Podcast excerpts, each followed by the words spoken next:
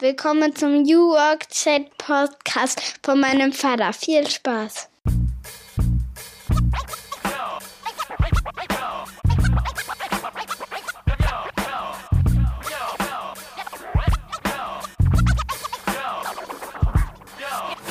Und damit moin moin und herzlich willkommen zum New Work Chat Podcast. Ich bin Gabriel, freue mich, dass ihr wieder da seid, dass ich wieder da sein kann, denn es gab eine kurze Pause. Letzte Woche waren wir nicht am Start, denn uns hat Corona erwischt. Die ganze Familie lag flach eine Woche in Quarantäne. Ihr könnt euch vorstellen, es war kein Zuckerschlecken. Wir mit unseren drei Kindern, also ohne Ausgang. Das war wirklich eine Herausforderung. Da kam ich nicht mal zum Podcast hören.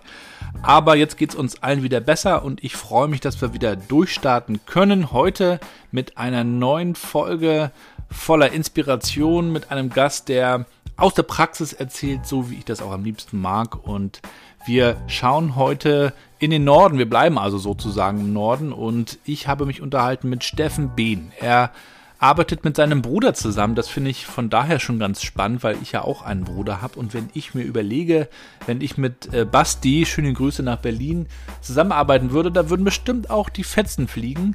Wer weiß, wie das klappen würde. Aber der Steffen, der macht das ganz erfolgreich und Sie achten dabei sehr auf die Zusammenarbeit und die Kultur. Der Steffen ist Co-CEO bei der Celebrate Company und er erzählt uns in dem heutigen Podcast, wie er dazu gekommen ist. Er war eine Zeit lang in Panama im Ausland, auch nochmal eine spannende Station, in der er viel auch über unsere Arbeitskultur in Deutschland nochmal reflektiert hat. Und dann ist er zurückgekehrt und nimmt uns mit in die Transformation der Kartenmacherei, über die man schon hier und da in anderen Podcasts, glaube ich, auch was gehört hat. Sie haben eine interessante Geschichte, über die viel berichtet wurde, denn die Hälfte der Führungskräfte arbeitet in Teilzeit, zwei Drittel sind weiblich, 20 Prozent der Belegschaft Mütter und die Brüder Christoph und Steffen setzen nicht nur auf Frauenpower und Hierarchieabbau, sondern auch auf Gehaltstransparenz. Also New Pay wie bezahlen wir eigentlich Leistung? Was ist eigentlich Leistung? Ja, die Frage hat ja auch schon der gute Wolf Lotter hier im Podcast gestellt. Damit haben sie sich beschäftigt. Sie haben ein spannendes Framework entwickelt. Auch darüber sprechen wir heute. Und natürlich geht es auch am Ende des Tages um Familie. Denn auch der Steffen ist leidenschaftlicher Daddy, so wie ich auch. Ich wünsche euch ganz viel Spaß mit der heutigen Folge. Neue Episoden, wisst ihr, erscheinen ja immer freitags um 6.30 Uhr. Und ich würde mich freuen, wenn ihr mir auch zurückspielt, wie euch die Folge gefällt. Schreibt mir gerne danach auch eine Nachricht über LinkedIn, Twitter oder über meinen Blog. Und sowieso wisst ihr ja, Feedback ist immer willkommen. Ansonsten bedanke ich mich herzlich für die Unterstützung bei meinem Werbepartner Mandarin Medien, der Digitalagentur, die auch New Work lebt. Auf Augenhöhe zusammenarbeiten, Potenziale entfalten. Schaut euch das gerne mal an auf mandarin-medien.de. Und jetzt wünsche ich euch viel Spaß mit der heutigen Folge.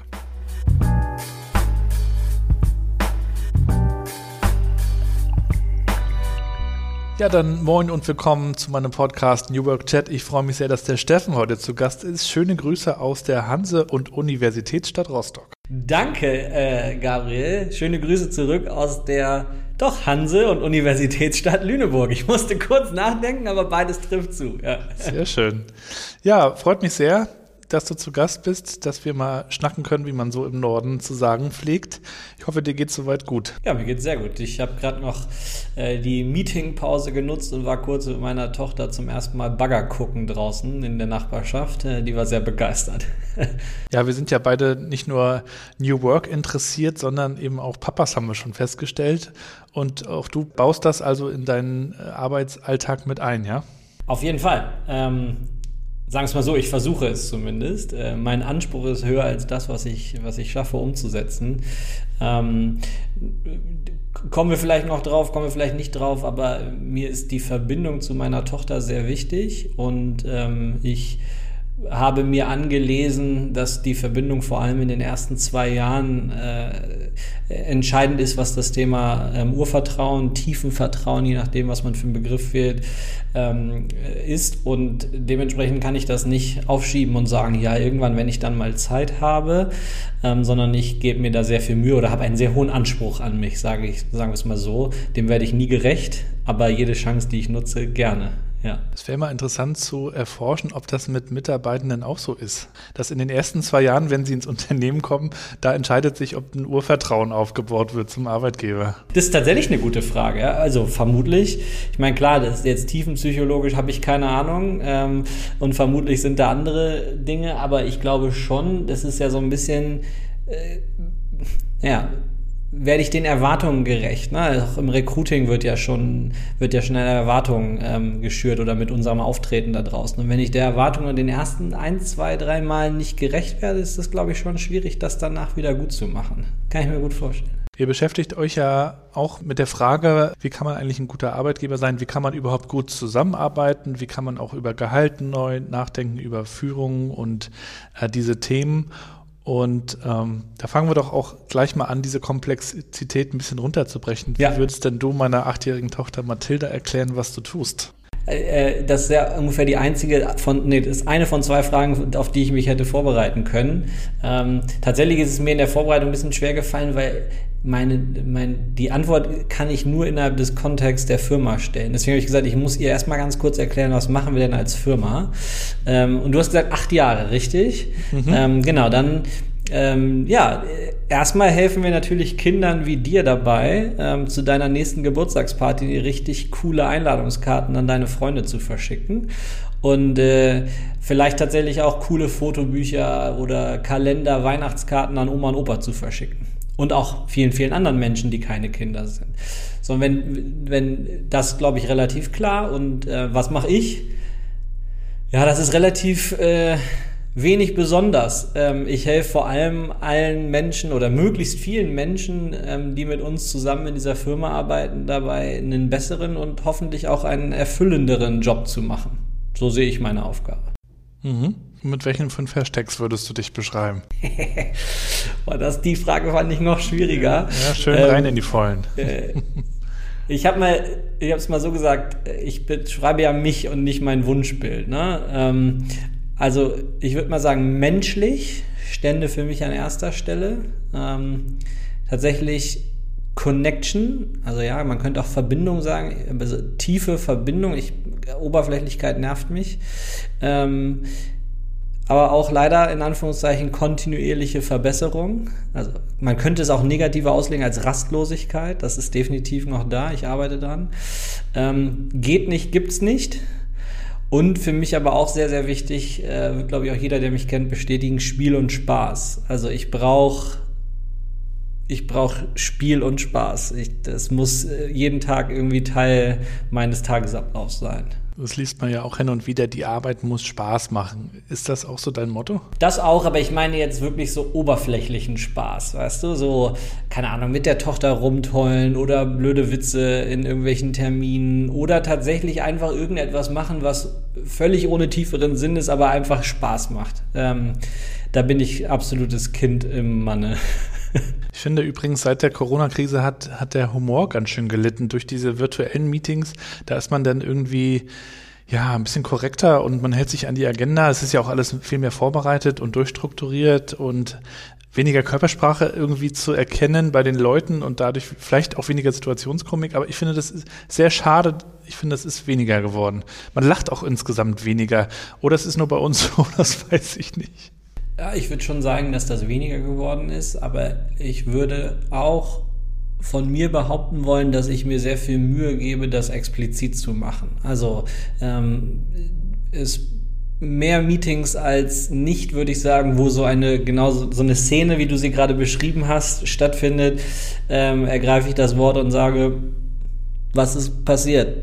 Habt ihr heute gerade alle seid ihr mit äh, Kopfschmerzen aufgewacht oder können auch ein bisschen lockerer leichter in den Termin gehen.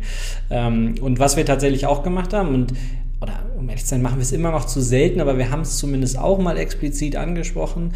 Diese Zeit, die im Büro ähm, am Anfang des Meetings als ineffizient gerne bezeichnet wird, ähm, von so Effizienz. Äh, Spezies. Ähm, keine Ahnung, wo die Leute vielleicht noch kurz zu spät kommen, weil sie sich einen Kaffee holen. Ja, es hat mich in dem Moment auch genervt, aber es war ja trotzdem ein wichtiger Bestandteil eigentlich. Also diese zwischenmenschliche Kommunikation, die da stattfindet. Und das eben auch in die virtuelle Welt zu bringen, wo wir jetzt irgendwie nicht Meeting findet um 15 Uhr statt, wir kommen um 15 Uhr und wenn jemals, wenn wir jeder, jemand sagt in den ersten zwei Minuten etwas, was nicht direkt mit der Agenda zu tun hat. Also explizit ähm, haben wir zwei Sachen probiert. Erstens, wir haben die Leute eingeladen, früher zu kommen, wer Zeit hat, um einfach ein bisschen äh, Social Time zu verbringen ist um ehrlich sein schwierig. Die meisten Leute haben leider dann doch relativ eng getaktete äh, Slots. Und das zweite ist dann aber auch am Anfang der Zeit bewusst das vorzuleben, dass man da eben auch mal sich ein bisschen menschlich updatet. Was ist denn gerade so bei dir passiert? Oder ganz doofe Sachen. Ich brauche einen Hammer. Du hast doch, kennst dich mit Werkzeugen aus. Welchen kannst du mir empfehlen? Wo auch dann mal drei, vier Leute daneben sitzen und sagen so, hä? Aber das passiert ja im normalen Leben auch, oder? Das muss man vielleicht auch in die virtuelle Welt mitbringen. Man sollte vielleicht so einen Programmpunkt äh, auf der Agenda schaffen, Zwischenmenschliches, und dann unterhält man sich nur über Off-Topic-Sachen. Ja, ich kann nicht ohne, ne? Da bin ich dann auch Egoist. Ähm, äh, Im Zweifel bin ich zum Glück in der Position in der Firma, wo, wo, wo es mir keiner äh, verbieten kann. Aber ich mache es dann einfach. Und meistens kommt das auch sehr gut an. Ich brauche es ähm, und ich glaube, das brauchen deutlich mehr Menschen als, als die Menschen tatsächlich schon selbst reflektiert haben. Erzähl mal, wo kommst du her und was hat dich so in deiner Kindheit geprägt, was auch mit deiner heutigen Arbeit zu tun hat? Also, wo komme ich her? Ich komme aus einem kleinen Kurort, äh, jetzt mal ganz örtlich gesprochen, und aus einer, ja, Unternehmerfamilie kannst du sagen. Also ähm, unsere Eltern hatten einen kleinen Handwerksbetrieb, der dann zunehmend größer wurde in dritter Generation. Ich hoffe, das stimmt. Ähm, und äh, wir haben von, von Anfang an war das bei uns so, natürlich damals noch mit einem anderen Verständnis. Ich glaube, da sollte man auch nicht ähm, idealisieren, aber es war schon so, äh, dass Mitarbeiter bei uns zu Hause ein- und ausgingen und auch sich um die gekümmert wurde. Ja, das war damals einfach, glaube ich, schon auch besonders. Für mich war eine sehr bleibende Erinnerung. Ähm, ein Mitarbeiter hatte dem, dem fiel nicht so einfach, mit Geld umzugehen. Ähm, war ein, äh, ein Malergeselle und der kam eines Tages zu meinem Vater und sagte, da war ich irgendwie sieben, acht, ne, aber das habe ich wirklich als absolut bleibende Erinnerung und hat gesagt, er hat 100.000 Mark geerbt.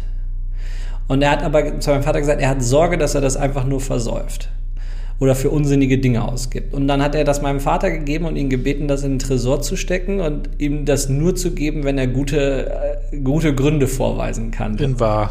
Ja, in Bar, natürlich in Bar, ja klar.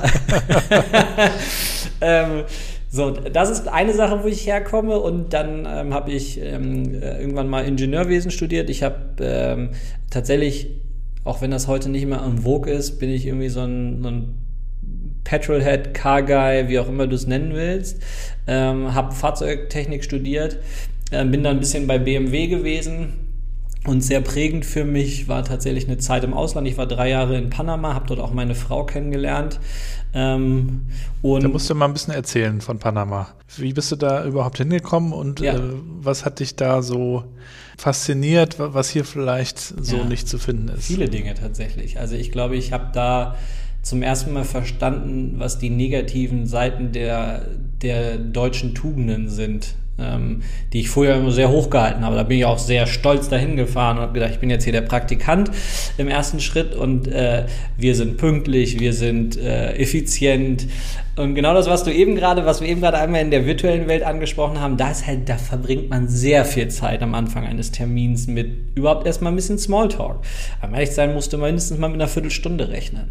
Ähm, es wird auch am Anfang des Tages sehr viel mehr Zeit damit verbracht, durchs Büro zu gehen und Hallo zu sagen. Also das ist einfach viel, viel, viel mehr Menschlichkeit, viel mehr Gefühle ähm, und aber auch viel weniger Perfektionismus. Also ich habe es immer wieder bewundert, wie äh, lokale Freunde gesagt haben, ja, wir fahren dieses Wochenende an den Strand. Und das sah, ich habe dann ganz, ganz wahnsinnige Bilder im Kopf gehabt. Die sind an ein Haus gefahren, was in der Nähe des Strandes ist, was einem gehörte, was einen kleinen Pool hat und haben den ganzen Tag in dem Pool abgehangen und die Zeit genossen.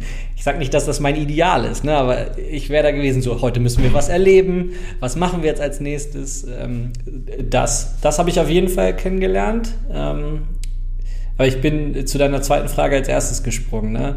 weil das so, das so lebendig für mich. Wie bin ich da, wie bin ich da überhaupt hingekommen?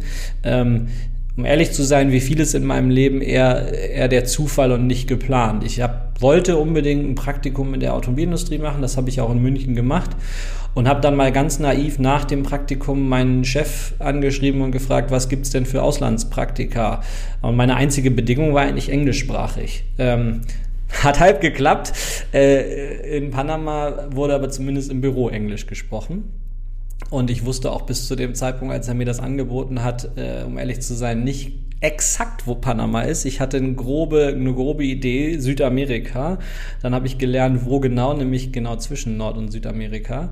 Ähm, und habe mir so ein paar Bilder angeguckt, das sieht ziemlich cool aus, das könnte ich doch mal machen. Ähm, für mich stand da jetzt nie irgendwie im Vordergrund, es muss der perfekte Lebenslauf sein, sondern ich habe schon während des Studiums wenig studiert und viel Dinge gemacht, die mir Spaß gemacht haben.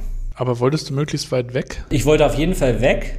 Ähm, sowas wie jetzt, keine Ahnung, äh, Schweden hätte mich nicht angeturnt. Also ich wollte schon weg. Es, es war schon so ein Fernweh-Ding auch, ja. Durchaus. Und wie hast du dann vor Ort Kontakte gefunden? Bist du dann so ein offener Typ, der einfach irgendwo hingeht und mit Leuten ins Gespräch kommt? Es würden, würden viele von mir behaupten. Der erste Schritt fällt mir allerdings doch schwer. Und da bin ich dann schon eher so, dass ich über jemanden jemand anders kennenlerne. Wenn dann dieses erste Hallo, ich bin Steffen, wer bist du, äh, überwunden ist, dann bin ich ein sauoffener, kontaktfreudiger Typ, ja. Und was hast du dort aus der Ferne nochmal so über Deutschland, über unsere Arbeitskultur möglicherweise so gedacht und reflektiert? Also du hast schon gesagt, einiges hast du vielleicht kritisch gesehen. Gibt es auch ein paar Dinge, die du mit einmal positiv gesehen hast? Naja, die, also äh, ich würde mal sagen, das war immer so ein Für und Wider. Ne? Ähm, war, ich war ja nicht alleine da. Ich war parallel mit drei anderen ähm, Praktikanten da und da haben wir uns natürlich sehr viel ausgetauscht. Ähm, und was wir alle gesehen haben, war so, oh, Verlässlichkeit ist schon ein Thema gewesen. Aber auch in Summe so das Thema Korruption und wie das irgendwie so ein Land kaputt macht. Ähm, und Korruption ist jetzt, da ist Panama im Vergleich zu anderen lateinamerikanischen Ländern nicht schlimm, aber es ist halt schon so, überall ist so ein bisschen, naja, hier kriegst du jetzt was und hier kriegst du was. Rassismus ist in jedwede Richtung einfach völlig akzeptiert. Ähm, ich glaube, es wird auch gar nicht so negativ gesehen wie bei uns. Also die Reflexion hat noch gar nicht so stattgefunden. Ähm, mhm. das, das war auf jeden Fall Arbeitskultur. Ja, auch im Hier und Jetzt leben ist, glaube ich, der entscheidende Punkt und nicht nur auf die Rente hinarbeiten. Das macht da, glaube ich, keiner. Ich glaube, das fällt uns Deutschen wirklich schwer. Ja, total. Mal so loszulassen und die Pflichten beiseite und ja. die Sorgen ja auch, ne? Ja, genau. Ja, und du hast ja auch einen Bruder, so wie ich ja auch. Und wir haben uns schon im Vorgespräch darüber unterhalten, das bringt ja dann auch so etwas Kompetitives mit sich. Man, man misst sich im Sport und ähm, heute arbeitet ihr auch zusammen. Also wie ist dann auch die Idee entstanden, dass man vielleicht zusammen was starten könnte? Oder habt ihr das vielleicht früher auch schon in der Jugendzeit mal gemacht? Ja, ja, ja. Also wir haben tatsächlich äh, damit ärgere ich ihn heute noch, war ich, obwohl er fünf Jahre älter war, der Erste, der eine eigene Website hatte. Ich habe ähm, damit tatsächlich während meiner Schulzeit Geld verdient. Ich hatte damals die größte Community-Website zu Need for Speed. Äh, das war damals noch ein Riesenthema. Damit haben wir damals irgendwie zu dritt 4000 Mark im Monat verdient, irgendwie als 15-Jähriger. Das war schon 14, 15-Jähriger, das war super. So, das war mein, das war meine Internetbasis. Und damit war Internet für mich immer ein Thema. Also ich habe dann eigene Websites gebaut, ähm, hatte ein, ein kleines ähm, Gewerbe mit einem mit einem Schulkollegen, mit dem wir Websites gebaut haben für kleine Mittelständler. Und das ging eigentlich so die gesamte Schulzeit und ähm, und Studium. Und damit war für Christoph, mein Bruder, also ich habe zwei Brüder, ähm, Christoph habe ich zusammengearbeitet, äh, war immer war immer so klar irgendwie wir tauschen uns aus, was das Thema angeht. Wir hatten dann verschiedenste Ideen. Äh, die konkreteste haben wir dann mal versucht umzusetzen. Damals der Arbeitstitel war Jack It. Das wäre ein Pinterest gewesen. Also wir hatten sogar so einen Pin-Button gebaut und genau die Idee. Ähm, aber auch da war schon eher so, ich war damals, glaube ich, 17, 16, 17. Er war ein bisschen, war dementsprechend Anfang 20. Wir haben es noch mit einem Cousin gemacht und da ist es eher so in, in äh, ja, da, da waren wir noch zu jung, sagen wir es mal so gegenüber einem Hackathon, wie man es heute nennen würde, nicht hinaus. Mhm. Ähm, und äh, deswegen war es aber immer klar, immer wenn er irgendwelche Geschäftsideen in Richtung Internet hatte, hat er mich gefragt. Ähm, und ich habe dabei immer irgendwie geholfen. Und dann war es dann irgendwann so weit, dass er Kartenmacherei gegründet hat. Ich war gerade in Panama und er hat mich eigentlich ab Gründungstag äh, penetriert, könnte man sagen, dass ich doch gefälligst zurückkommen müsste. Und wir hatten damals, glaube ich, beide die, die Hypothese relativ naiv, wir werden eine Kopie des jeweils selbst vorfinden. Ähm, klar, wir, haben, wir waren damals fünf Jahre auseinander. Wir haben er war mal mein Basketballtrainer. Wir waren da beide ähnlich ehrgeizig ähm, in der Jugend. Aber äh, und ich glaube auch viele andere Menschen würden sagen, dass wir uns super ähnlich sind. Und das ist halt auch so ein bisschen aus der Ferne, was man dann über seinen eigenen Bruder auch denkt, würde ich behaupten. Ja, und dann kamen wir zusammen. Also ich habe dann damals mit meiner Partnerin ähm, äh, Verlobten, wenn du so willst, ähm, gesprochen und sie hat dann gesagt, so mach das doch und wenn das klappt, komme ich hinterher. Ähm, das war damals in Panama. Und das war so, sich so ein Jahr hingezogen, auch dann im Final mit der Kündigung am Ende, so dass ich dann ein Jahr nach Gründung dazugekommen bin. Und das war dann natürlich der absolute Kulturclash, äh, Emotionsachterbahn. Du musst dir vorstellen, ich habe früher äh, keine Ahnung, das Freiheitsleben in Panama gelebt. Hatte irgendwie meinen gebrauchten Jetski, wir hatten unsere Wohnung, sind am Wochenende an, äh, entweder an die Karibik oder Pazifik gefahren, haben das Leben genossen. Äh, und so, jetzt komme ich nach Deutschland im November zieh in das, also ich hatte nichts in Deutschland zu dem Zeitpunkt. Ich bin mit einem Koffer aus Panama. Nur dein Hawaii-Hemd hast du angehabt. Ja, genau, so, so ungefähr. Ähm, und äh, bin dann in dem Moment in das Haus meines Bruders ins Gästezimmer eingezogen, äh, bin äh, sein Auto gefahren und dann in, ne, ich meine jetzt Anführungsstrichen oben sieht man nicht im Podcast, in seine Firma, in, äh, an seinem Schreibtisch äh, gesessen, wir beide voreinander in einem Raum, ähm, am selben Schreibtisch und dann auch noch an seinem selben, an seinem äh, Abendessentisch mit Family.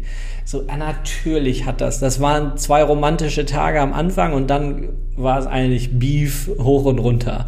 Wir hatten grundsätzlich dieselben Ziele, aber wir hatten völlig andere Ideen, wie wir da hinkommen. Wir hatten völlig unterschiedliche äh, äh, Stärken und Schwächen und das haben wir dann sehr intensiv äh, über uns lernen dürfen. Ich würde sagen, rückblickend können wir uns glücklich schätzen, dass es zwei Dinge gab. Erstens äh, hat er sich relativ früh einen Coach genommen, Unternehmer, eine Unternehmer-Coach in.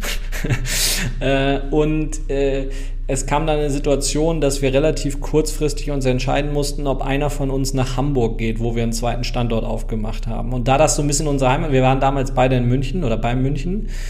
Und dann haben wir uns entschieden innerhalb von zehn Tagen, dass ich nach Hamburg gehe. Und das war die Basis so. Na, da hatte ich mein Reich. Ich konnte mich dann auch in Anführungszeichen selbst verwirklichen, ähm, war nicht so unter seinen Fittichen ähm, und er hat für sich viele Dinge reflektiert und ich habe dann auch angefangen, viele Dinge zu reflektieren. Es war dann deutlich weniger emotional, nicht unemotional, aber wir haben über jedes Jahr und jeden Kampf mit Tränen auch mal vor dem Team ausgetragen, gelernt, wie man mit einem Bruder also wie man, wie man die Vorteile nutzen kann. Na, kommen wir wieder auf dann das aller Eingangsthema. Das Urvertrauen war ja nie weg. Also wir haben nie damit gerechnet oder damit sind davon ausgegangen, dass der eine dem anderen was Böses will. Ähm, es waren eher so diese oberflächlichen Themen mhm. ähm, und falsche Erwartungshaltung, würde ich mal sagen. Ja. Erzähl noch mal, wie dein Bruder zu der Idee kam, die Kartenmacherei zu gründen und wie sich das Geschäftsmodell heute auch darstellt. Ja, es war überhaupt nicht seine Idee, ähm, sondern die Idee seiner Frau. Ähm, und zwar hat Jenny damals die Geburtskarte bestellt für äh, den ersten Sohn von den beiden, Anton und äh, hat die einfach äh, online bestellt, fand die Idee von einer Freundin ganz nett und hat aber gesagt so, ah, die Qualität und das ist alles nicht, das, das muss doch irgendwie besser gehen. Und da muss man dazu sagen, dass die beiden da schon, Christoph hat ganz, ganz explizit nach einer Idee gesucht, um zu gründen. Ähm, und dann hat Christoph relativ naiv noch und blauäugig damals Unternehmensberater zu ihr gesagt, ja dann mach's doch. So, ähm, und ähm, das war dann auch so. Und äh, heute ähm, machen wir im Kern immer noch damit den meisten Umsatz, also mit Karten. Ähm, Hochzeitseinladungen, Geburtskarten, Weihnachtskarten, inzwischen aber auch einen großen Anteil Kalender ähm, und jetzt auch ähm, zunehmend Fotobücher. Ähm, und das unter dem Brand der Kartenmacherei in Deutschland, Österreich, äh, Schweiz und auch mit dem Namen Verpaterie äh, in Frankreich. Genau. Und was könnt ihr den Kunden und äh, Kundinnen anbieten, was so kein anderer kann? Mhm. Ja, ähm, das haben wir uns über Jahre hinweg immer gefragt. Es gibt darauf nicht, die, nicht diese perfekt gecoachte Antwort, die drei Sachen, sondern das, was es am Ende war, ist passt auch so ein bisschen zu dem Hashtag, der, den ich am Anfang genannt habe. Dieses kontinuierliche Verbesserung und alles immer einfach ein Stückchen besser machen. Also wir hatten in Summe einfach die besser konvertierendere Website, den mit Abstand persönlicheren und äh, besseren Kundenservice von Anfang an. Also wir haben heute ist es völlig üblich in unserer Branche, dass es eine Telefonnummer auf der Website gibt mit einem Kundenservice, den ich auch wirklich erreiche. Das gab es damals nicht. Da gab es einfach nur dieses typische Info-Ad oder Support-Ad-E-Mail-Adresse und Hauptsache der Kunde meldet sich nicht bei uns. Das haben wir eingeführt. Ähm, inzwischen machen es natürlich alle. Ähm, und äh, wir haben dann sukzessive äh, den Markt erobert tatsächlich. Wir waren ja nicht die Ersten, ähm, äh, indem wir einfach viele, viele Dinge besser gemacht haben. Und am Ende waren es die besser, und das ist meine Interpretation, ne? Es gibt vielleicht Konkurrenten, die das anders sehen, aber wir hatten das bessere Designportfolio, ähm, das bessere Marketing-Setup, ähm, die loyaler, loyaleren Kunden, die bessere Weiterempfehlungsrate. Ähm, ja, das ist so am Ende kannst du als Kunde bei uns von Anfang an davon ausgehen, wenn du bei uns bestellst, wirst du am Ende glücklich sein. Wenn dazwischen mal irgendwas scheiße läuft, dann ist es menschlich. Aber ähm, da sind, da, das Wort Kulanz gibt es eigentlich bei uns nicht, sondern es wird einfach gelöst. Ne? Das, ist, das, ist, das ist, da sind wir jetzt kulant. Nee, wir lösen es einfach. Das mhm. war schon immer so ein bisschen der Ansatz. Ja, dann ist natürlich für uns hier im Podcast auch interessant, wie ihr euch als Unternehmen entwickelt habt. Das sind ja nun schon ein paar Jahre ins Land gezogen. Wenn du so mal zurückschaust, wir werden ja gleich auch drüber sprechen, was ihr so ausprobiert habt und was auch klappt, aber kannst du da vielleicht auch noch mal so einen Fehler erinnern, äh, den An ihr, einen Fehler? Ja, den ihr gemacht habt, äh, aus dem ihr auch enorm gelernt habt? Ja, ähm, äh, dann fange ich vielleicht kurz einmal ganz an. Wie haben wir angefangen? Und dann komme ich, glaube ich, zu einem unserer größten Fehler, der auch zu dem Thema New Work äh, vielleicht schon ganz gut passt. Also vielleicht unsere erste große, unser erster großer Kontakt mit dem Thema, wenn man so will. Also wir haben angefangen und waren, ich glaube, für unsere, also wir waren nie das typische Startup. Wir hatten äh, nie Venture Capital. Ähm, wir haben uns von Anfang an eher als Familienunternehmen gesehen. Ähm, so, jetzt äh, Zeitreise zurück, 2011, vier Mitarbeiter, wir haben uns gesiezt. Das, äh, das, kannst du dir heute nicht vorstellen, wenn du bei uns in die Firma kommst, aber wir haben uns gesiezt. Ähm, es war auch immer so ein kleiner Kampf zwischen meinem Bruder und mir. In Hamburg haben wir uns nicht gesiezt im Büro und das hat dann so langsam über, äh, hat dann auch äh, langsam in, in damals dann im Gilchinger Büro oder im Seefelder Büro ähm, Einzug genommen. Aber das ist so ein bisschen, ne, wir waren da glaube ich ähm, 2013, 14 jetzt ein bisschen fast forward waren wir äh, muss ich lügen, vielleicht 40 Leute und hatten irgendwie drei oder vier Hierarchieebenen. Ja, also da, da war von dem, wie wir uns heute sehen, was Kultur angeht, noch nicht viel da. Was Kundenfokus, Qualitätsanspruch, das war alles von Anfang an da. Mhm. Aber was wir dann gemacht haben, wir hatten eigentlich einen, einen signifikanten Aha-Moment ähm, der aus zwei Haupttreibern entstanden ist. Wir haben auf der einen Seite gesehen, dass Christoph und ich zunehmend das Entscheidungsbottleneck waren. Also wir haben immer wieder gesehen, dass die Leute, die da, das Team, was damals funktional organisiert war, waren nicht in der Lage, äh, Priorisierungsentscheidungen zu treffen. Wie auch. Ne? Die hatten einfach unterschiedliche Interessen ähm, und haben die dann versucht zu, haben versucht zu diskutieren ähm, und konnten halt aber nicht irgendwie zu einem Ergebnis kommen und haben dann gesagt, Christoph, Steffen, könnt ihr uns bitte sagen, wer jetzt als erstes die Entwickler-Kappa bekommt? Ne? Also klassische Frage. So, das haben wir erstmal für gegeben hingenommen, fanden es aber scheiße. Ähm, vor allem, weil wir eigentlich nie die Möglichkeit hatten, mal weg zu sein. Ähm, so, das war das Thema Nummer eins. Und das Thema Nummer zwei ähm, war, wir haben von Anfang an eigentlich ähm, ein ENPS, also Employee NPS, Net Promoter Score gemessen. Und ähm, was wir gesehen haben, äh, also im Prinzip äh, ist das ja ein Maß für Mitarbeiterzufriedenheit. Ähm, und ähm, was wir gesehen haben, war, je länger die Mitarbeiter Teil der Kartmacherei waren, desto unwahrscheinlicher war es, dass sie uns an Freunde oder Familie als Arbeitgeber empfehlen würden. Und das war für uns unglaublich frustrierend. Ähm, und wir haben versucht herauszufinden, warum das so ist, haben dabei erstmal mit der einen oder anderen Firma gesprochen und haben festgestellt, dass viele uns gesagt haben, naja, ihr seid halt naiv, das ist so. Ihr seid eine deutsche Firma mit deutschen Mitarbeitern, was erwartet ihr denn? Die sind einfach frustriert nach zwei Jahren. Das ist so, das, das ist die deutsche Mentalität. und wir so, es kann doch nicht wahr sein. Ja? Es, es muss doch das Gegenteil der Fall sein. Jemand, der lange mit uns zusammen an irgendwelchen Zielen arbeitet, muss doch, muss doch der größte ähm, heutzutage würdest du Influencer sagen, ja, äh, um andere Leute davon zu überzeugen.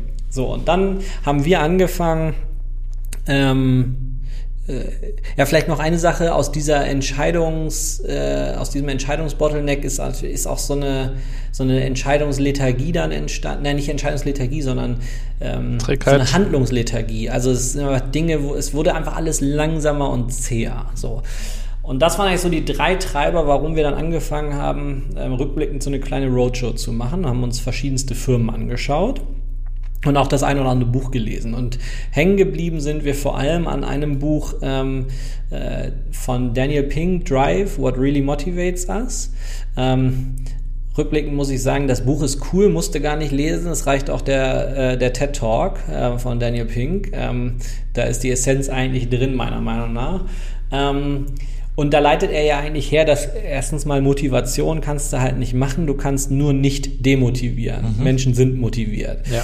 Und das, das hat so krass resoniert mit uns beiden, ne? weil wir beide genau so ticken. Wir sind jederzeit motiviert. Wir sind nur dann genervt, wenn uns irgendjemand nervt. Ja?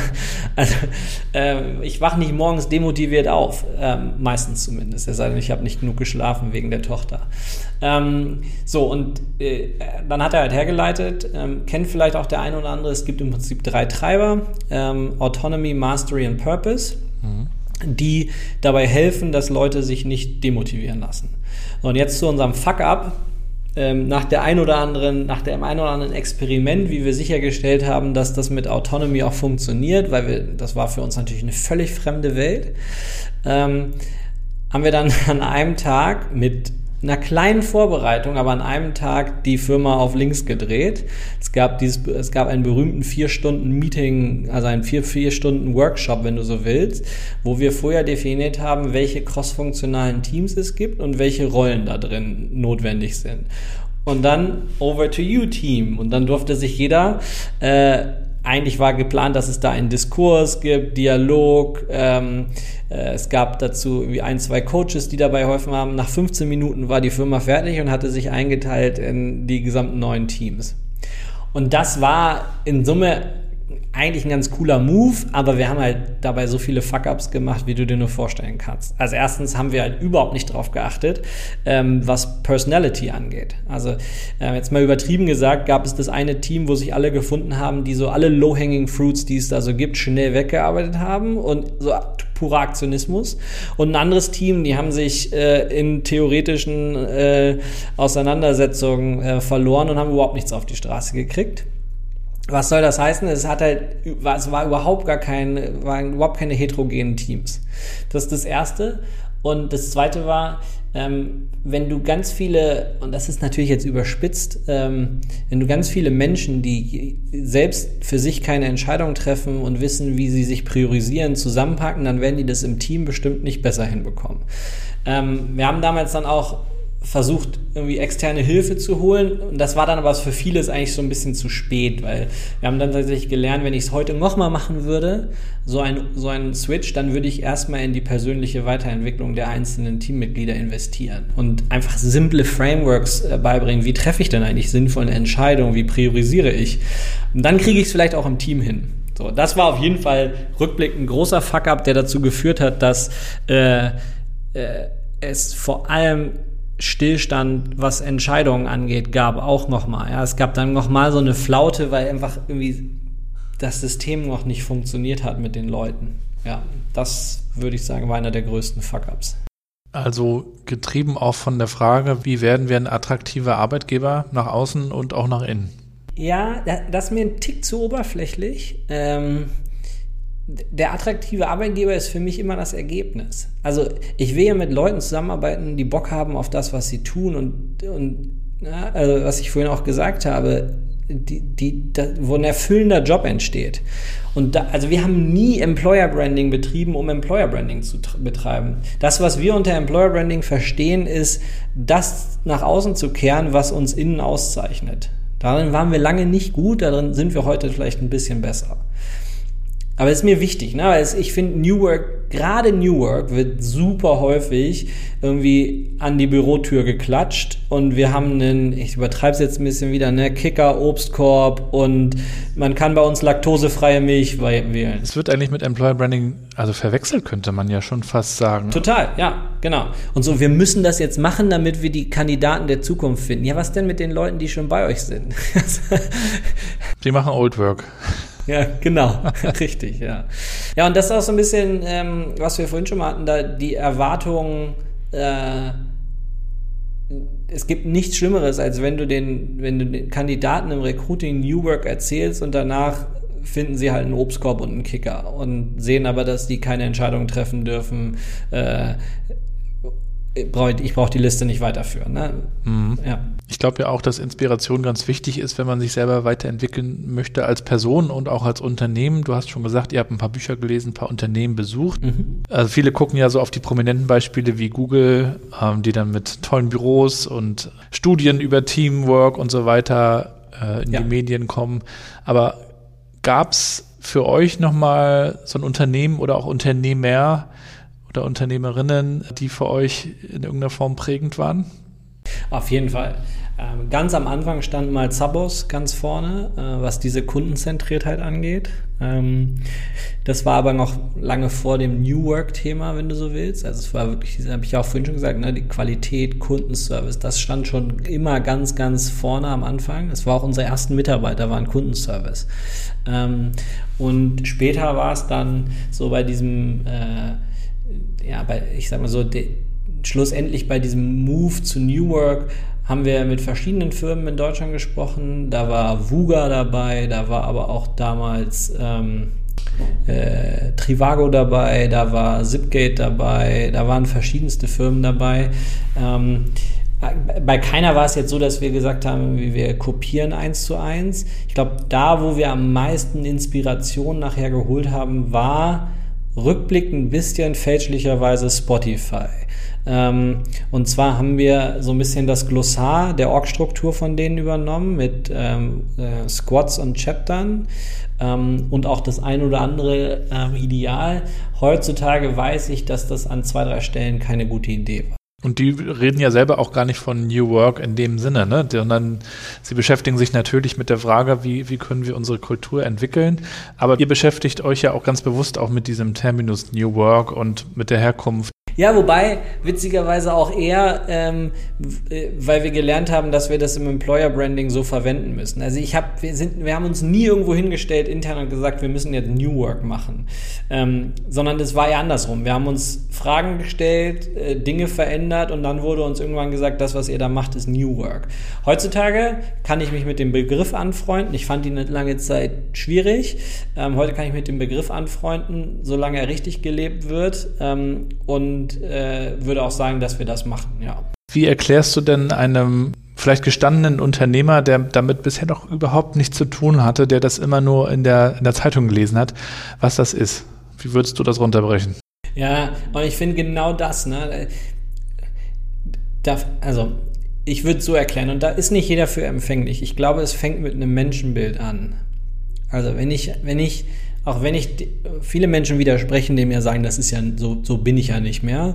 Aber ganz häufig steht dann doch noch irgendwie so ein tayloristisches Weltbild ähm, des unmotivierten Arbeiters, äh, dem ich, ähm, sagen wir mal zum Spaß, wenn ich will, dass die Leute schneller arbeiten, muss ich nur schneller trommeln.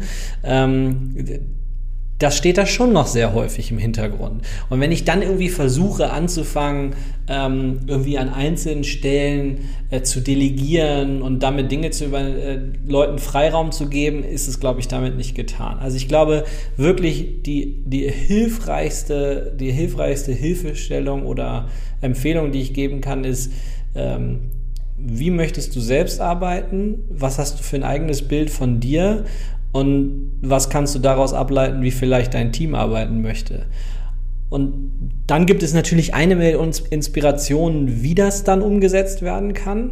Aber ich finde, das Wie ist immer das Uninteressanteste. Ich, für mich steht das Menschenbild ähm, und was das dann für direkte Auswirkungen auf das Miteinander ähm, hat ähm, dahinter. Ja, und ich bin ja auch noch so aufgewachsen, dass ähm, Arbeit wirklich nur ein Mittel zum Zweck war. Geld verdienen, damit man leben kann und seine Familie ernähren kann und so weiter. Und wenn wir heute darüber reden, dass wir uns eine Arbeit aussuchen und die auch so gestalten, wie sie unseren Stärken entgegenkommt, dann ist das ja also merke ich auch manchmal im Gespräch mit meinen Eltern oder Großeltern schon ein großer Paradigmenwechsel. Natürlich leben wir heute auch in einer Zeit, in der wir uns ähm, aussuchen können, wo wir arbeiten. Es war nie, nie leichter, als heute den Job zu wechseln. Und deswegen stellen sich Gott sei Dank ja viele Unternehmen mittlerweile auch die Frage, also was für ein Verständnis haben wir eigentlich von uns als Unternehmen, aber auch von Arbeit? Geht es jetzt hier wirklich nur darum, höher, schneller, weiter oder ähm, verbessern wir die Welt möglicherweise auch ein Stück weit. Habt ihr euch also auch mit diesem Thema Verantwortung, vielleicht sogar äh, gesellschaftlicher oder ökologischer Verantwortung, habt ihr euch dann ja auch äh, beschäftigt? Äh, Hashtag Better Ventures. Erzähl mal, äh, in welche Richtung ihr dann noch gedacht habt. Ja, ich würde gerne noch einen Schritt davor, ja. weil du hast eine Sache gesagt, dem stimme ich nicht mhm. ganz zu das ist, finde ich, da geht die New Work-Bewegung in ein sehr starkes Extrem und ich bin mir nicht sicher, ob das uns als Gesellschaft immer gut tut. Also, was meine ich damit? Jeder macht nur den Job, ich übertreibe es jetzt wieder, der, der ihm Erfüllung und Genugtuung gibt. Na, ich glaube, es gibt schon noch eine ziemlich große Menge an Menschen, die vielleicht in der Maslow'schen Bedürfnispyramide noch ein bisschen weiter unten sind. Und ähm, dass das auch okay sein muss, dass man weiterhin einen Job macht, wo man nicht genervt wird und der nicht kacke ist, aber wo es halt darum geht, irgendwie nach Hause äh, das Abendessen auf den Tisch zu bringen. Und, und ich finde, da tut sich die, die New Work-Bewegung auch nicht so gut drin, weil das auch so einen krassen Druck erzeugt. Also ich ertappe mich ja dabei selbst. Ne? Wenn du dreimal in Folge morgens in den Spiegel guckst und nicht denkst, du gehst total motiviert in die Arbeit, dann hinterfrage, was du tust, dann bin ich ja jederzeit rastlos. Ne? Also das ist, da bin ich nicht so ganz von überzeugt. Aber ähm, äh, zurück zu deiner Frage. Ähm, im Prinzip kannst du ja, das ist ja das Thema Nachhaltigkeit, ne, im weitesten Sinne. Und im Kern ähm, kannst du das ja unterteilen ähm, in, in verschiedene Typen der Nachhaltigkeit. Und jetzt haben wir auf der ökologischen Nachhaltigkeit haben wir uns natürlich zunächst mal die Frage gestellt, ähm, was ist denn mit unserem Produkt? Ja, und am Ende des Tages äh, bin ich jetzt mal ganz hart mit uns selbst, holzen wir Wälder ab ähm, und drucken Farbe auf Papier. Ähm, so. Ähm, das Schöne ist daran, da gibt es schon sehr, sehr viele Mittel und Wege, ähm, dass man das auch in Anführungszeichen vernünftiger macht. Ähm, und das ist aber für uns so das Schwierigste, würde ich mal sagen. Ne? Und das andere ist dann ähm, zum Beispiel, wo wir der Meinung sind, soziale Nachhaltigkeit, äh, wo wir uns auf die Fahne schreiben, dass wir eben mit der Art und Weise, wie wir arbeiten, wie wir mit Menschen umgehen, sowohl natürlich intern als auch extern, ähm, also mit Kunden und mit Mitarbeitern, äh, da einfach nicht nur, wir wollen nicht nur den direkten Effekt erzeugen, sondern wir wollen eben auch, indem wir darüber reden, ähm, zeigen, dass das ein anderer Weg sein kann, wie man, wie man gemeinsam miteinander umgeht und arbeitet. Und was mir dabei wichtig ist, ich finde, es gibt immer noch zu wenige Beispiele, äh, wo das ein gesundes Mittelmaß zwischen so einem, so einem Business Sense und New Work, wenn du so willst. Na, jetzt mal ganz übertrieben, der Unternehmensberater und der Herr mit der Klangschale. Ähm, und dass die beiden sich halt auch verstehen können und voneinander lernen können, dass die beide, beide ein besseres Ergebnis erreichen können, wenn sie, wenn sie ihre Erfahrungen zusammenbringen. Und das sehe ich immer so ein bisschen bei uns als da sage ich, da sind wir ganz gut unterwegs, weil wir sind schon, wir sitzen nicht bei uns im, im Kreis und halten uns die Hände. Das ist, das ist nicht das New Work, was wir leben, sondern bei uns, wir haben schon ähm, groß, große Ziele, wir sind sehr unternehmerisch, ähm, aber wir wollen es eben nicht auf eine unangenehme Art machen. Mhm. Und zu dem, zu dem allerletzten, ähm, unternehmerische Nachhaltigkeit, wenn du so willst. Wir machen jetzt nicht einfach irgendwie Wachstum auf Teufel komm raus, sondern es muss halt Sinn machen. Also ich, ich möchte, man kann ganz, ganz äh, die arroganteste Art und Weise, das zu rechtfertigen wäre, ich glaube, wir machen einen besseren Service für unsere Kunden. Dementsprechend ist es besser für, für unsere Kunden, wenn möglichst viele bei uns kaufen. So, ähm, und das klingt arrogant, aber ich glaube da tatsächlich so ein bisschen dran. Ne? Ich glaube, ähm, dass wir eine bessere Dienstleistung machen und der Kunde bei uns besser aufgehoben ist. Aber ich würde dementsprechend jetzt, ich würde jetzt ich würde dabei nie unehrlich werden, um irgendwie den Kunden zu uns zu gewinnen mit irgendwelchen komischen Checkout-Methoden.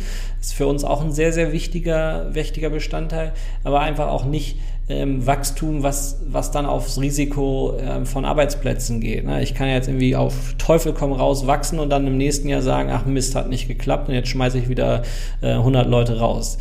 Das haben wir noch nie gemacht. Was es bei uns gibt, sind Experimente und das ist auch Teil unserer Kultur. Aber wir sind danach immer gewillt, ähm, jedem davon noch eine Heimat zu geben, wenn es in irgendeiner Weise Sinn macht. Für beide. Und ihr habt euch auch das Thema Gehalt nochmal angeschaut und seid damit auch in die Schlagzeilen gekommen, weil ihr euch das ja nicht nur angeschaut habt, sondern auch nochmal mit einem eigenen Ansatz verfolgt habt. Erzähl mal, wie funktioniert das bei euch? Zum Glück hast du jetzt nicht gesagt gelöst. ja, ähm, ja, wie funktioniert das? Also auch da ist mir wichtig, äh, ein klein, dis, kleiner Disclaimer vorweg. Wir haben uns nie gedacht, äh, oder irgendjemand bei uns im Team, yes, ich möchte unbedingt das Thema Gehalt lösen. Ähm, sondern bei uns, äh, einer unserer Core Values ist, we do what makes mhm. sense. Also wir machen das, was Sinn macht. Und was damals passiert ist bei dieser Umstellung in crossfunktionale Teams, ganz, ganz direkt ist folgender Effekt entstanden, und zwar, hat der sogenannte, so, sozusagen der direkte Vorgesetzte oder die direkte Vorgesetzten, Vorgesetzten, Vorgesetzte, die direkte Vorgesetzte, äh, hat keinen direkten Kontakt mehr zu den Teammitgliedern im Zweifel. Ja, das heißt, ähm, jemand sitzt in einem crossfunktionalen Team als zum Beispiel Backend-Entwicklerin und die Chefin dieser Backend-Entwicklerin, wenn du es mal so ganz äh, ähm, banal ausdrücken willst, sitzt ganz woanders. So, das heißt, die treffen sich einmal pro Woche. Vielleicht auch mehr, aber zwangsläufig treffen sich nur einmal pro Woche in diesem sogenannten Chapter-Tag. Wie soll denn jetzt diese Führungskraft noch äh, entscheiden, ob die, äh, der, die Mitarbeiterin sich gut entwickelt hat? So, und das war so ein bisschen der Startpunkt wir hatten zu dem Zeitpunkt schon sehr lange und sehr viel mit 360 Grad Feedback für, also qualitativen Feedback gearbeitet, als Weiterentwicklungsfeedback. Ähm, wir haben uns aber äh, noch nicht um das Thema Gehalt gekümmert. Und da ist jetzt wiederum eine neue Situation entstanden. Auf einmal kamen nämlich diese Leute und haben zu Christoph und mir wieder gesagt, aber es war ja fast forward, wir waren viel, viel mehr Menschen. Ähm, ey, äh, die Person XY möchte mehr Gehalt. Äh, ich weiß nicht, wie ich damit umgehen soll. Und damit waren wir so ein bisschen wieder in der alten Situation und wir hatten noch viel weniger Informationen im Detail, um diese Entscheidung treffen zu können. Und dann haben wir uns angefangen damit auseinanderzusetzen. Das waren damals Tina, ähm, eine Kollegin und ich. Ähm, und es ist ein bisschen ausgeartet, sagen wir es mal so. ähm, wir haben dann erstmal festgestellt, dass zwar das der Auslöser war, aber dass es da noch so viele andere Biases gibt, die äh, in uns schlummern und die in so einem klassischen Verhandlungskonstrukt, wie es ja meistens ist, ähm, leider inhärent sind. Also zum Beispiel, äh, wir haben Daten darüber gefunden, dass Frauen gar nicht mit einem niedrigeren Gehalt einsteigen, sondern dass das Problem danach kommt. Frauen im Durchschnitt fragen nicht so dämlich häufig äh, und vor allem auf, also so dämlich, auf so eine dämliche Art und Weise wie Männer, ähm, sondern fragen eher viel empathischer, netter. Und der Mann ist eher so dieser bullische, äh, ich brauche jetzt aber mehr Gehalt. Und ähm, tatsächlich sieht man, dass die dann über die Jahre weiter auseinandergehen, was ja äh, absolut absurde Vorstellung ist. Ähm, dass äh, dann natürlich auch Persönlichkeitstypen, also ähm, äh, gerade eher introvertierte Menschen fragen einfach seltener nach Gehalt und es bekommen nun mal äh, in dem klassischen Setup immer nur die Leute mehr, die auch nach mehr fragen. Ähm, so, und dann noch so ein paar andere Dinge. Ne? Ähm, und damit haben wir uns auseinandergesetzt und dann haben wir uns hingesetzt und haben gefragt, was können wir denn machen? Und für uns waren so ein paar Eckpunkte klar. Wir wollen, dass es auf äh, Peer-Feedback basiert. Ähm, wir haben aber auch zum Beispiel gesagt, in Abgrenzung von dem einen oder anderen da draußen, wir wollen soziale Faktoren nicht berücksichtigen, weil wir in äh, zumindest mehrheitlich in Deutschland sind, unterwegs sind und wir auf den Sozialstaat vertrauen. Also wir haben gesagt, sowas wie Kindergeld oder ein Vorteil, weil eben Kinder zu Hause sind, das wird über den Staat gelöst. Jetzt kann man natürlich stundenlang darüber diskutieren, ob der das gut macht oder nicht. Wir haben erstmal gesagt, wir haben genug Komplexität, wenn wir unsere Themen gelöst haben. Ähm, genau, und dann haben wir gesagt, wir wollen äh, eine absolute Klarheit. Was meine ich damit? Wir wollen nicht in einen Verhandlungsprozess, sondern wir wollen im besten Fall ein System, was fair ist und woraus aus Feedback ein ein, ein exaktes Gehalt. Jetzt mal mathematisch gesehen, in, in einem, in einem XY-Koordinatensystem gebe ich X als Feedback ein und bekomme Y ein festes Gehalt. So, das heißt, wir haben keine Gehalts, ähm, wie ist mal so der schöne Begriff, äh, da fällt mir gar nicht. Wir hatten also eine fixe Gehaltskurve und nicht irgendeinen Korridor, in dem es dann am Ende doch auf Verhandlungen äh, äh, ankommt. Also ihr wolltet ein Framework schaffen, äh, um diese Verhandlungen rauszunehmen, ne? Ganz genau, ja. Genau. Ähm, so, und dann gab es noch ein paar andere Ideen. Ich glaube, ich kann es ein bisschen abkürzen. Am Ende haben wir zwei, drei Sachen gelernt. Äh, eines der Probleme, die wir gesehen haben, war, wir möchten ja, dass ähm, es ein 360-Grad-Feedback ist. Das heißt, jetzt mal ganz doof gesagt, jemand Senioreres wird auch von jemandem Junioreres bewertet. Und äh, durchschnittlich ist es leider so, dass jemand Junior das deutlich schwerer ist für denjenigen, einzuschätzen, ob der, der Seniorer ist, einen guten Job macht. Das heißt, wir mussten in irgendeiner Weise so ein Basissystem definieren.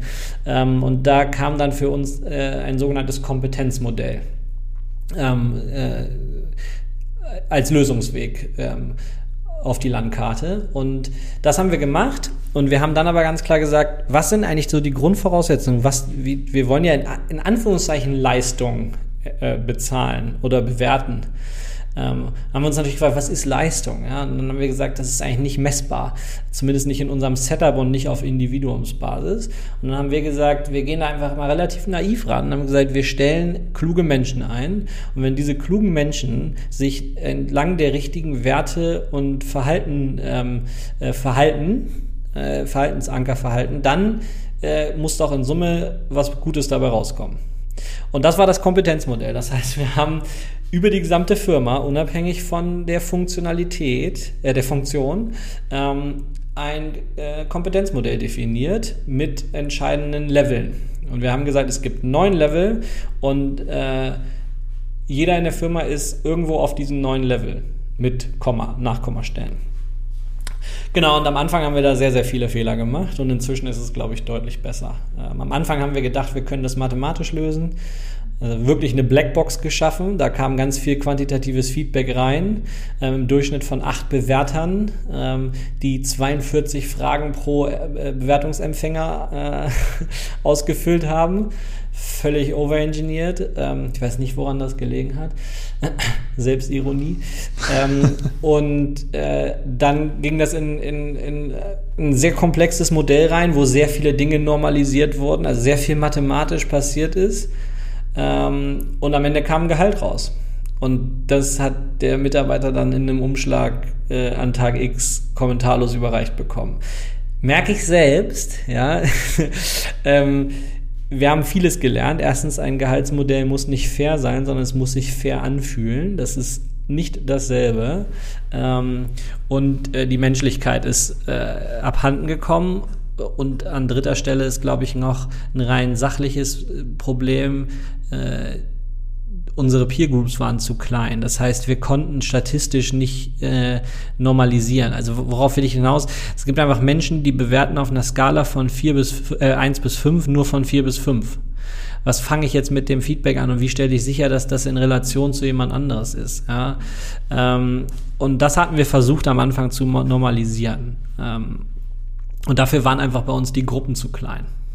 Ja, da müsste man eigentlich nochmal einen eigenen Podcast machen. Also es gab es ja auch schon im Podcast, im New Work Chat Podcast New Pay mit der Nadine Nobile zum Beispiel. Aber ähm, wer sich da weiter informieren möchte, äh, wie ihr das Thema New Pay angeht, wie ihr aber auch vielleicht mit New Work umgeht und wie ihr überhaupt äh, die Kartmacherei vorantreibt, kann dir ja unter anderem auch auf LinkedIn folgen. Wo äh, kann man noch so auf dem Laufenden bleiben über euch und eure Arbeit? Ja, also natürlich LinkedIn. Um ehrlich zu sein, ist LinkedIn, glaube ich, das mit Abstand beste Format, ähm, weil wir es eigentlich nutzen. Ähm, wir haben all diese internen Blogs oder nicht internen Blogs, aber so ne, Corporate Blog, wenn du so willst, haben wir alles abgeschafft. Wir waren mal auf Medium unterwegs, äh, hatten mal unseren eigenen. Ähm, inzwischen machen wir es einfach auf LinkedIn. Ja. Also ich glaube, LinkedIn ist das mit Abstand beste Medium. Tun wir auf jeden Fall in die Show Notes.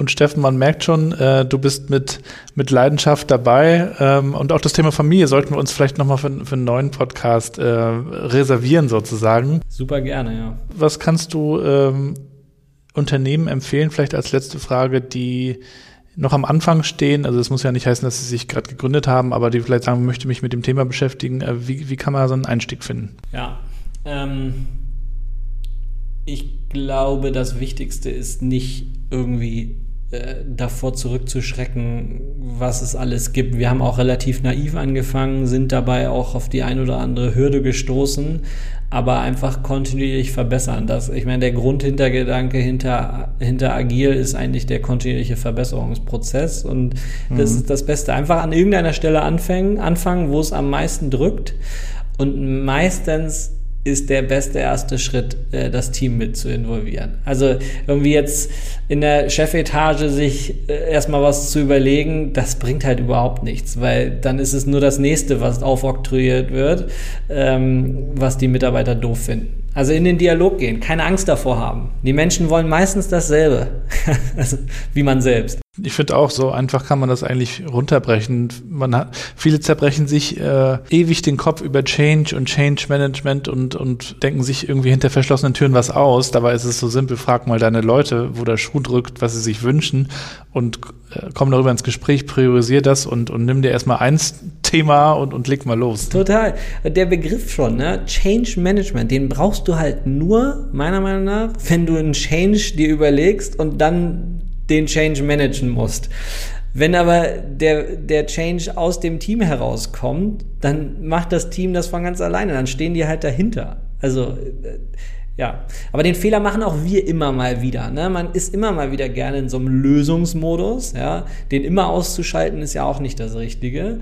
Aber äh, wir haben so viele Beispiele, wo es einfach so, also wo, wo es nicht nur um nachher das Change Management besser war, sondern wo auch die Lösung einfach besser war, wenn man das Team gefragt hat. Mhm. Ja, spannend. Also wir werden es verfolgen, wir packen es äh, in die Shownotes rein. Allerletzte Frage, Steffen. Was ist so eine Sache, die du dir oder die ihr euch äh, vorgenommen habt für 2022? Ähm, tatsächlich das Thema Sustainability. Aber ich finde, also noch, noch intensiver in unseren Köpfen ist gerade äh, das Thema Emotionen, mhm. wenn man so will. Also sich seiner eigenen Emotionswelt klar zu werden, das auch mit professioneller Hilfe zu tun ähm, und was das für, ein, für, eine Auswirkung auf den Arbeitsalltag hat. Also wir machen das gerade sehr intensiv mit dem Leadership-Team seit sechs Monaten mit 13 Leuten und drei externen Coaches. Und wir haben da so ein Format gefunden, wo jeder von uns alle zwei Wochen ein, ein Personal Coaching hat. Ähm, wir in der 13er Gruppe einmal pro Monat und in so, in Anführungszeichen, Spannungsgruppen, wenn du, ich mit meinem Co-CEO zum Beispiel zusammen, ähm, auch alle vier Wochen. Und es ist so, also na, nicht so ein oberflächliches Ding, sondern wirklich auf tiefen Prägungen ähm, und viele, viele Dinge habe ich da über mich selbst gelernt, was einfach viel mehr zu Glück Glücklichkeit und damit auch äh, offener, direkter, transparenter Kommunikation am Ende führt. Authentisch sein. Ganz genau, ja. Sagt sich so leicht, ne? Muss man erstmal selbst wissen, wie man ist, ne? Das ist nicht so einfach herauszufinden. Und man muss aber wissen, wie man antwortet, wenn man gefragt wird, wie geht's dir, ne? Ich kann das nicht mehr zu antworten gut. Ich, also das habe ich irgendwie verlernt. Das mache ich auch selten noch. Was sagt das schon aus, ne? Ja, das ist halt so, ne, das ist ein bisschen so, how are you? äh, antworte ich gar nicht mehr drauf.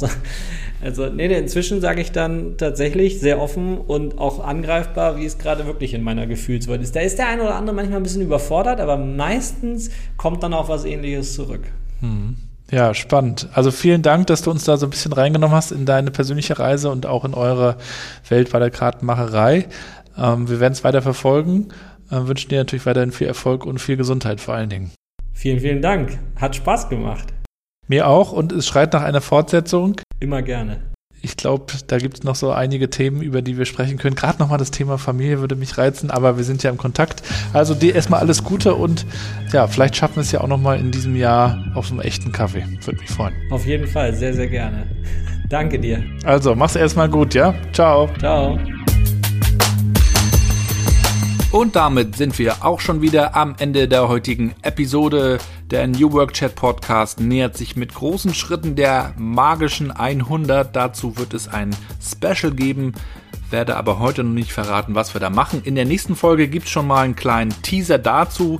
Bis dahin würde ich vorschlagen, schaut ihr euch den Steffen und die Kartenmacherei nochmal ganz genau an. Alle Links wie immer in den Shownotes. Und wenn ihr mögt, dann unterstützt doch diesen Podcast gerne, teilt ihn weiter, erzählt euren Freunden, Familien, Arbeitskolleginnen davon und bewertet ihn. Dann hören noch mehr Leute zu und dann können wir das Ganze auch noch größer machen.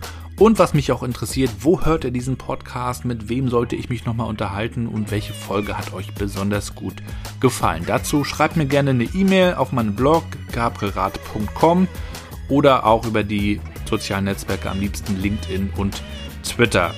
Wenn ihr mögt, dann kann ich euch auch gerne unterstützen als Sparingspartner in der ganzen Thematik New Work und digitale Transformation. Da bin ich gerne bereit, auch mal mit euch zu schauen, wo ihr da steht, wo ihr da hin wollt, rund um das ganze Thema Unternehmenskultur und Kommunikation. Also auch da kommt gerne auf mich zu und dann schauen wir uns das Ganze einmal an.